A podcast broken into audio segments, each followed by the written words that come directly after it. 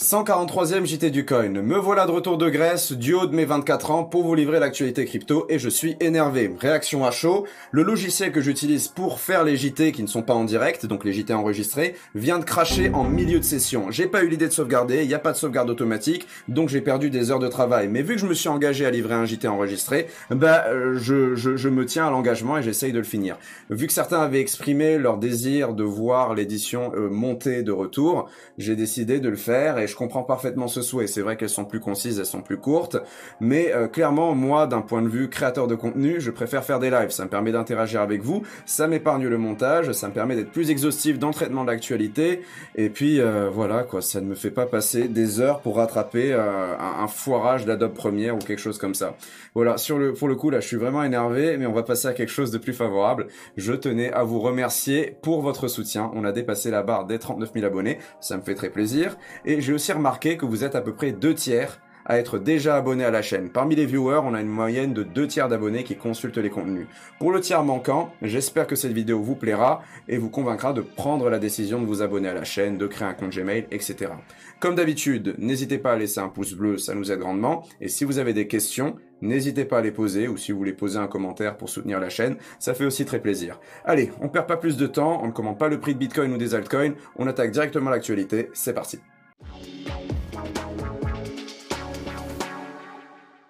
Alors pour l'actualité, j'ai une sélection de news qui sont favorables à Bitcoin et pour les crypto-monnaies en général. Ce sont des petits titres que je vais traiter un par un en début de JT. Et à la fin, je reviendrai sur OKEx. Cet incident, je l'ai traité dans le JT précédent. Il y avait l'impossibilité de retirer des cryptos qui est toujours d'actualité. Et je pense que certains d'entre nous, d'entre vous, commencent à à perdre patience et sont éventuellement prêts à retirer leur bitcoin moyennant une décote. Je vais vous présenter une solution que j'ai trouvée après quelques, quelques, quelques moments de recherche en fin de JT. Il y aura quelques faits divers, la structure classique. Allez, c'est parti.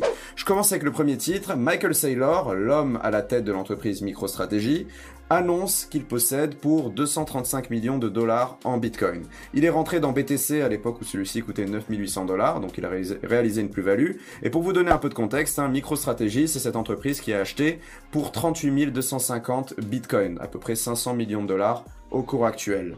On va voir, je pense, de plus en plus d'entreprises à l'image de MicroStrategy et Twitter qui vont faire l'acquisition de Bitcoin avec une partie de leur trésorerie.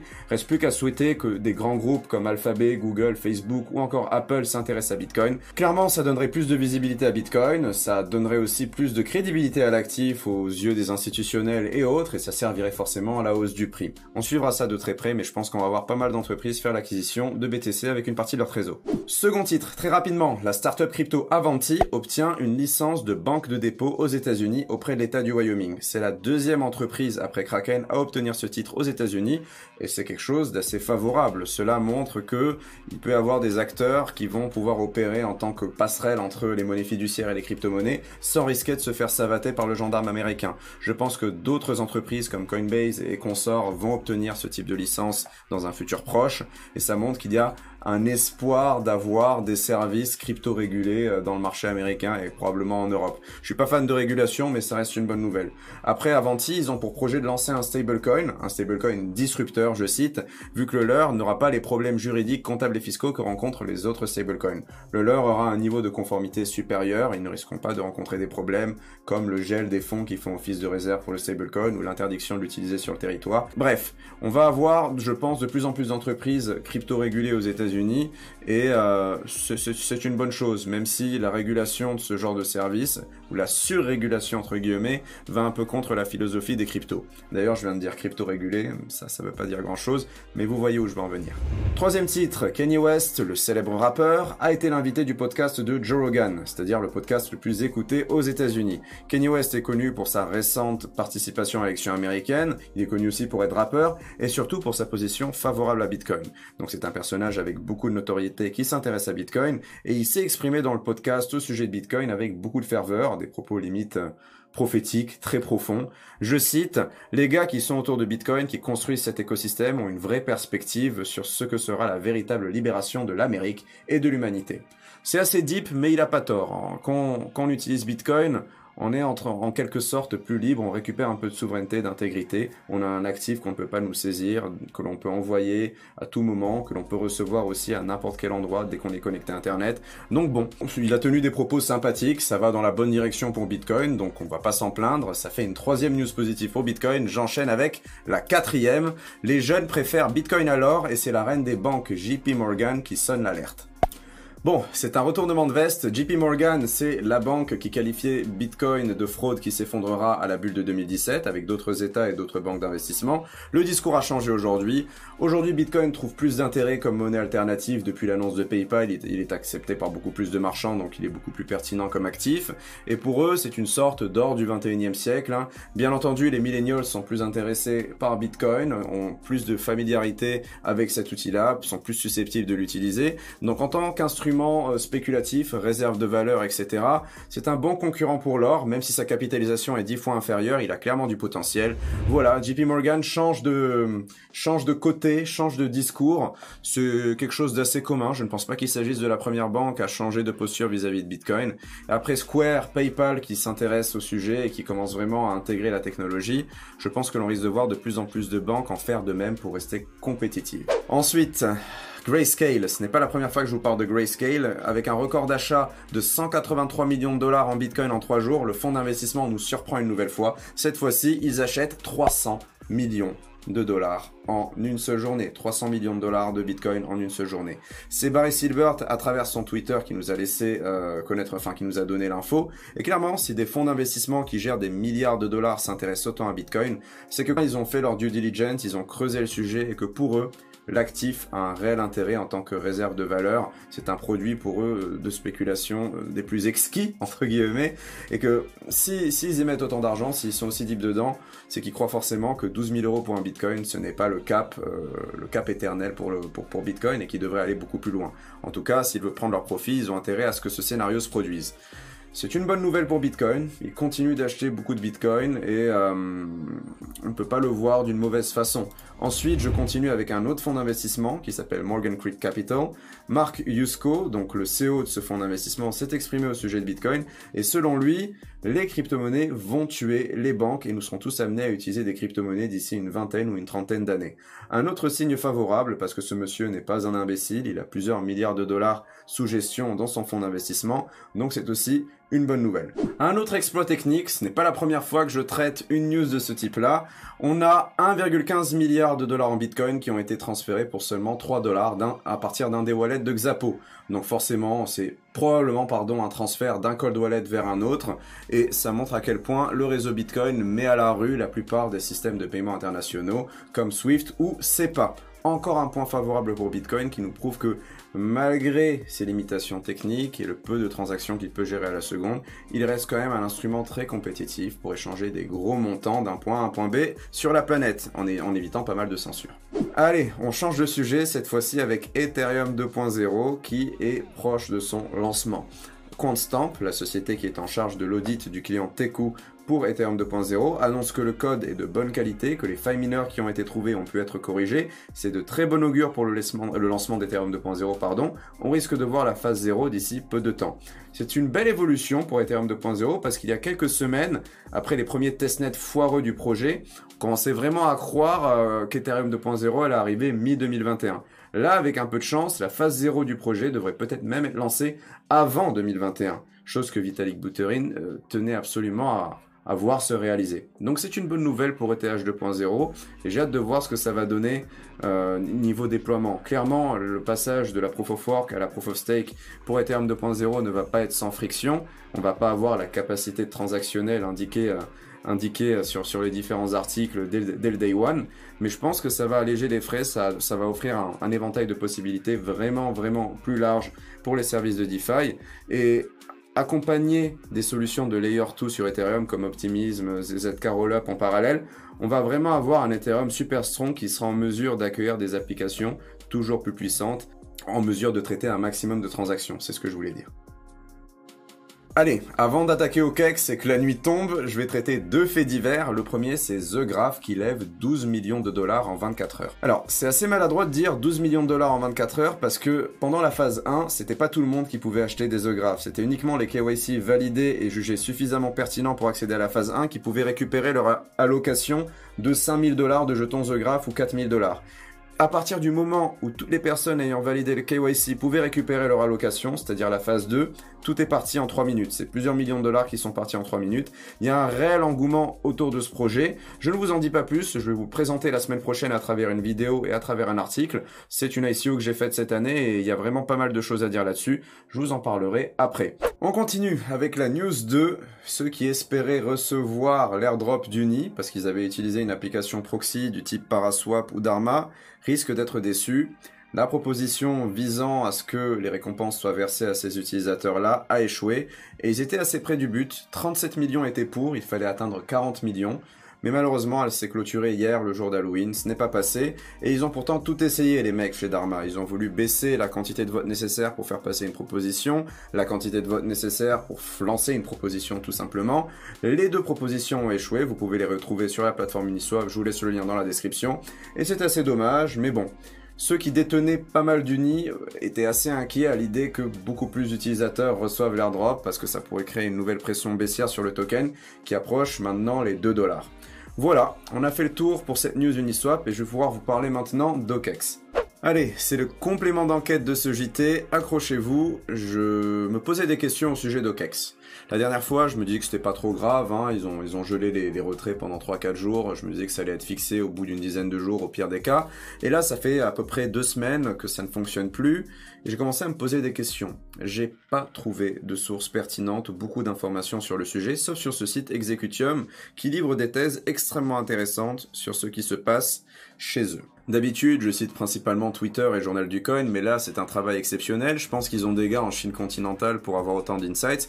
Mais bref, pour, pour vous la faire courte, il semblerait que le type de chez OKEX, Star Xu, qui est le fondateur d'OKEX, qui détient une clé privée, enfin qui a, qui, ils ont ils ont un wallet multisignature et donc il faut qu'il soit par exemple à 3 pour valider une transaction. Il semblerait que ce monsieur soit en détention depuis la fin des congés chinois pour une affaire de, enfin il aurait utilisé apparemment une banque underground dans la province de Shaanxi pour faire une acquisition de, de, de parts dans une compagnie à Hong Kong. Enfin bref, un bidouillage assez complexe. Il s'est fait choper pour ça et il semblerait qu'il aurait été euh, en détention depuis le 9 octobre ou du moins juste après le 9 octobre. Il faut savoir que la loi chinoise autorise une garde à vue pouvant aller jusqu'à 37 jours si on a une suspicion de fraude ou autre. Donc clairement, on aura le fin mot de l'histoire ou un update sur l'histoire à partir du 15 novembre. Et ce qui doit se passer, selon lui, c'est que la municipalité, la police locale, est en train de négocier sa caution, sa libération, il lui propose des montants pharaoniques et que lui refuse de, les, de, de, de, de céder. Il doit probablement lui demander 200 millions de dollars, 300 millions de dollars, et lui doit dire j'en donne que 10. Vu qu'il est isolé du monde extérieur et qu'il n'a pas accès à son smartphone, qui doit contenir la clé privée, il n'est pas en mesure d'aider les mecs chez OKEx pour faire les withdrawals. Donc euh, clairement ça n'avance pas, et il commence à avoir l'apparition d'un marché parallèle. Un peu à l'image de Mt. Gox avec BTC Builder à l'époque, des gens commencent à spéculer sur la réouverture des retraits ou non chez OKEx. C'est assez inédit ce qui se produit parce qu'ils sont là depuis 8 ans, les mecs, quasiment, il n'y a jamais eu d'incident. Et c'est assez difficile de réaliser que il y a quand même 10% de chances qu'ils euh, ne trouvent pas de compromis avec la police pour libérer les fonds. Pour faire très, pour faire très simple, des gens spéculent sur le retour de le, retour des retraits sur OKEx et il y a un marché parallèle pour les bitcoins et les USDT que vous avez sur OKEx qui est en train de se créer. Sur OKEx, vous avez une, une fonctionnalité de trading OTC peer-to-peer où vous pouvez en échanger des tokens entre différents membres d'OKEx sans sortir en gros des wallets d'OKEx. Et c'est ça euh, c'est ça qui est utilisé pour le settlement, pour la réalisation des transactions dont je vais vous parler. Pour faire, euh, pour, pour vous décrire ce qui se passe, vous avez des gens qui sont prêts à vous racheter par exemple le bitcoin que vous avez sur OKEx pour 0,75 bitcoin en dehors d'OKEx.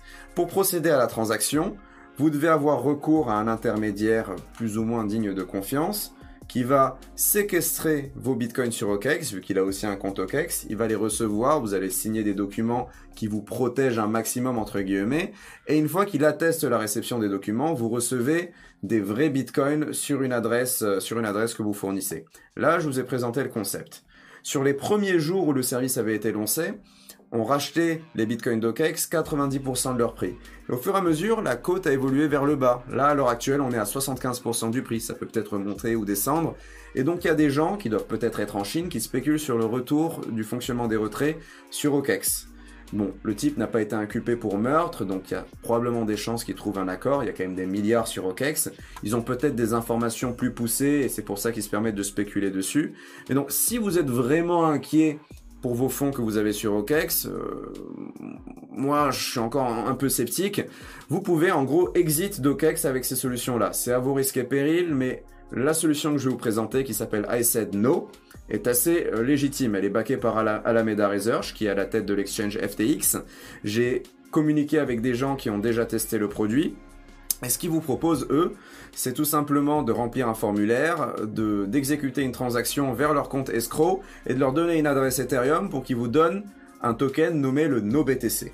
Le NoBTC, en fait, c'est un BTC analogue sur la blockchain Ethereum qui va correspondre euh, au Bitcoin que vous leur avez donné sur OKEx. Ce NoBTC, vous pouvez l'échanger sur Uniswap ou sur Serum à un prix euh, plus ou moins, enfin pas vraiment proche, enfin, allez, à un prix un peu éloigné du réel prix de Bitcoin. Je vais vous montrer comment ça fonctionne. Donc, NoBTC Contract Object. On sélectionne le contrat, l'adresse du contrat ici.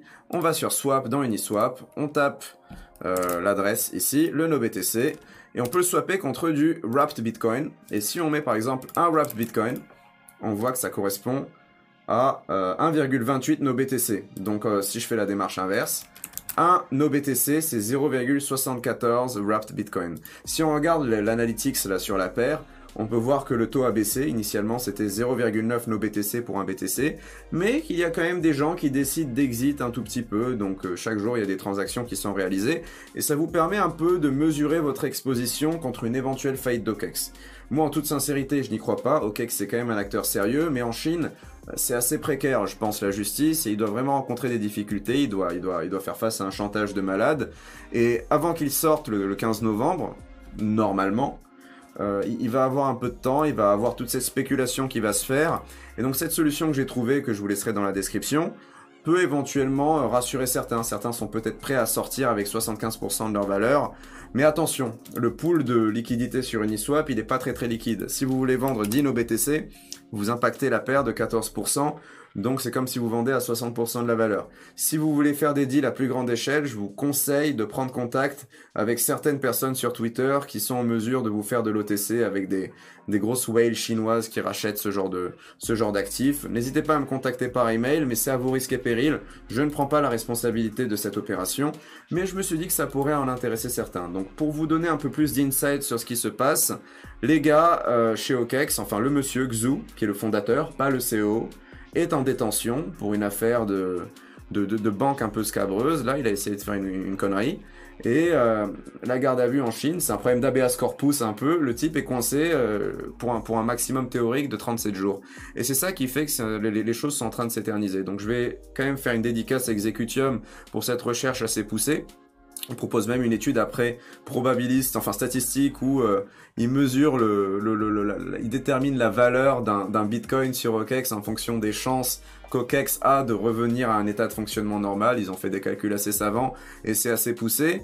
Et puis euh, I said no qui est à peu près légitime. Hein. J'ai fait j'ai fait mon enquête auprès de, de, de personnes l'ayant utilisé. Là je suis en train de contacter Alameda pour avoir plus d'infos là-dessus, mais apparemment c'est totalement legit.